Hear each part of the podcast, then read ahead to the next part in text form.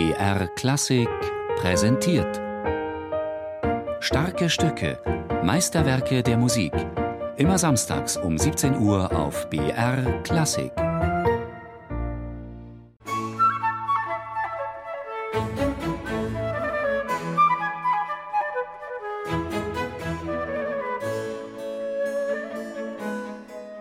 Was an Karl Philipp Emanuel Bach auszeichnet, ist, dass er in einer Zeit, die noch sehr geprägt war von einer gewissen Ordnung, von äh, auch der Religiosität zum Beispiel, die Tatsache, dass sein Vater sein ganzes Leben auch so viele Sakralwerke geschrieben hat, in einer Zeit, wo es auch noch Herrschenden und Diener gegeben hat, das hat er alles irgendwie wegschaffen wollen. Er wollte ein bisschen wie ein freier Mensch schon musizieren.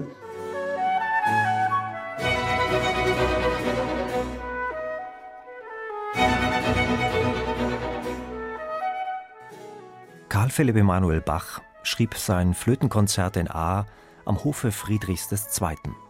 Vermutlich für die allabendlichen Konzerte, die der König gemeinsam mit Musikern seiner Hofkapelle gab. Bach selbst saß dabei meist am Klavier. Er spielte bei Hof als Begleiter am Cembalo nur eine untergeordnete Rolle und musste sich tagtäglich dem strengen Reglement des Herrschers fügen.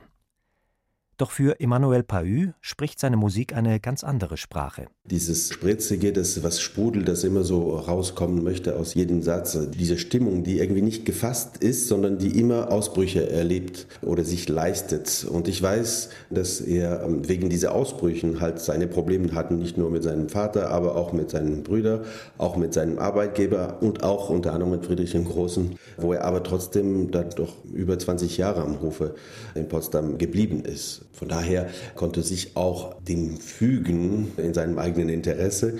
Allerdings ist er einer der kreativsten Komponisten dieser Zeit.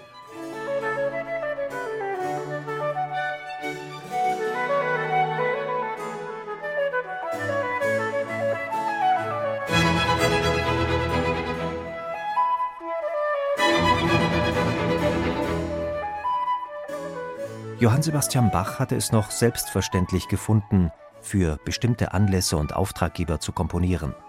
Sein Sohn Karl Philipp Emanuel sah sich dagegen schon mehr als Künstler, der dadurch an seiner Selbstentfaltung behindert wird. Ich habe sogar bisweilen lächerlichen Vorschriften folgen müssen, indessen kann es sein, dass dergleichen nicht eben angenehme Umstände mein Genie zu gewissen Erfindungen aufgefordert haben, worauf ich vielleicht außerdem nicht würde gefallen sein. Auch schon die Musik des Vaters ist zuweilen tief emotional und auffühlend. Doch bei Karl Philipp Emanuel greift der Gefühlsausdruck auch auf den formalen Rahmen über, der dadurch oftmals aufgelöst wird.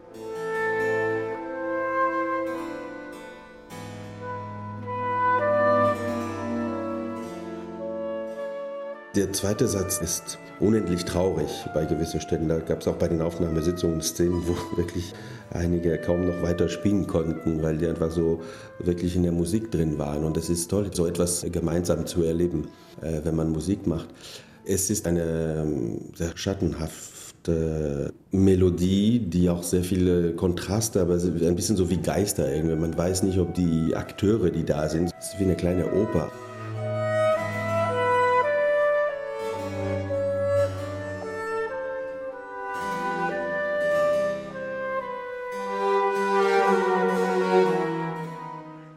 Weiß nicht, ob die tatsächlich da sind oder ob das nur eine Anspielung ist auf jemanden, der mal da war und leider nur noch als äh, Geist oder in unseren Gedanken und in unseren Gefühlen noch da ist. Auch in diesem Satz kommen solche Akkorde, die plötzlich ein, wie ein Schrei sind, nicht wie ein, wie ein Bruch, weil der, der Fluss der Melodie geht trotzdem weiter. Das kommt wirklich wie ein Schrei, wie ein tief empfundenen Schmerz.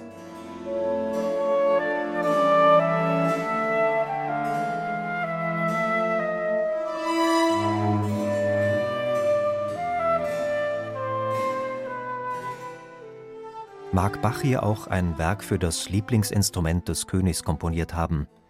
Friedrich II. wagte sich nur ungern an solche fantasievollen Werke seines Hofcembalisten heran. Stilistisch gefiel ihm die konservative Schreibweise seines Flötenlehrers Johann Joachim Quanz weitaus besser. Dessen Werke waren meist auch technisch weniger anspruchsvoll. Das Flötenkonzert in A hatte Bach daher wohl eher für Quanz als Solisten geschrieben – Außerdem hatte er im gleichen Jahr 1753 noch zwei weitere Varianten des Konzertes verfasst. Eine Version für das Violoncello als Soloinstrument und noch eine für das Cembalo. Die hatte Bach vermutlich für sich selbst geschrieben. Was für ein moderner, unkonventioneller Komponist er gewesen ist, das kommt für Emmanuel Pahü in diesem Konzert deutlich zum Ausdruck. Es gibt sehr harmonische Abläufe oder Verläufe in diesem Konzert von Karl Philipp Emanuel Bach und dann plötzlich kommt so ein Akkord, wo es so wirkt, als würde der Komponist sagen, stopp, jetzt machen wir doch eine ganz andere Tonart und eine ganz andere Farbe. Und dann kommt noch einmal ein Stopp und dann noch einmal einen anderen Versuch und so. Und das ist wirklich etwas, was total modern ist. Gar nicht abstrakt, aber irgendwie verrückt ist für diese Zeit, dass man sich formell auch so was kompositorisch leisten kann, einfach in eine Phrase, die einen gewissen Aufbau haben soll, denn dass diese Phrase plötzlich zack, unterbrochen wird von einem äh, Akkord, meistens einem lauten Akkord.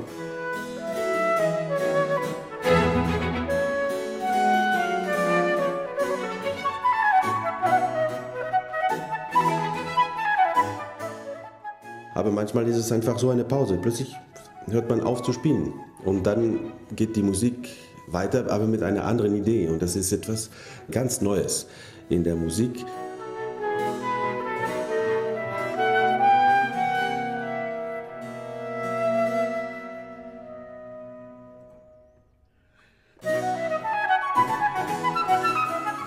Karl Philipp Emanuel Bach ist es gelungen, musikalisch aus den Konventionen seines Hofes und seiner Zeit auszubrechen. Genauso wie er das ganz praktisch in seinem Leben auch getan hat. Er genoss, wo er konnte, das bürgerliche Leben Berlins und war in intellektuellen Clubs, in denen man musizierte und debattierte, ein gern gesehener Gast. Und in seiner Musik wies er neue Wege, hinaus aus dem Barock und hinein in die Epoche der Empfindsamkeit. Das ist etwas, das zeichnet wirklich von einem freien Geist, von Gefühlen auch. Das dient nicht nur einer Form, sondern das ist auch Musik dazu da, um Gefühle auszudrücken. Und das ist wirklich etwas, was zum Beispiel am Hofe Friedrich dem Großen passiert ist, ist, dass die Musik sehr ausdrucksstark gemeint ist. Und das hört man auch sehr gut in diese Konzerte von Karl Philipp Emanuel Bach. Gerade wenn man das vergleicht mit der Musik der Generation davor, von einem äh, Johann Sebastian Bach, von einem Telemann zum Beispiel.